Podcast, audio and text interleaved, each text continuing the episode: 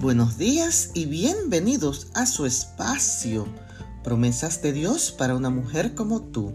En el día de hoy leo en el Evangelio según San Mateo, el capítulo 27 y el verso 5. Entonces Judá arrojó el dinero en el santuario y salió de allí. Luego fue y se ahorcó. Judas, uno de los doce discípulos de Cristo, después de haber visto el resultado de su traición, no pudiendo soportar la causa de su deslealtad y agobiado por el peso de la culpa y la desesperanza, se quitó la vida. La Organización Mundial de la Salud, la OMS, ha establecido este día, 10 de septiembre, como el Día de la Prevención del Suicidio para crear conciencia sobre esta pandemia que está avanzando en todo el mundo.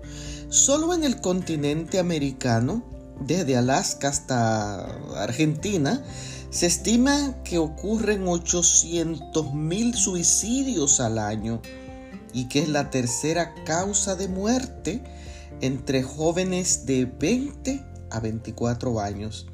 La depresión, la baja autoestima y la desesperanza son las principales causas que llevan a las personas a tomar esa decisión. Si igual que Judas, tú o alguien que tú amas piensan que ya todo se acabó, que tus errores y pecados no fueron perdonados y que ya no existe mañana, recuerda que en Cristo Jesús siempre, siempre hay una oportunidad y que Él siempre está dispuesto a perdonarte y a comenzar contigo una nueva hoja en blanco en la historia de tu vida. Siempre hay esperanza de un mañana en Cristo Jesús. Cuando salgas de esa tormenta, serás una persona diferente.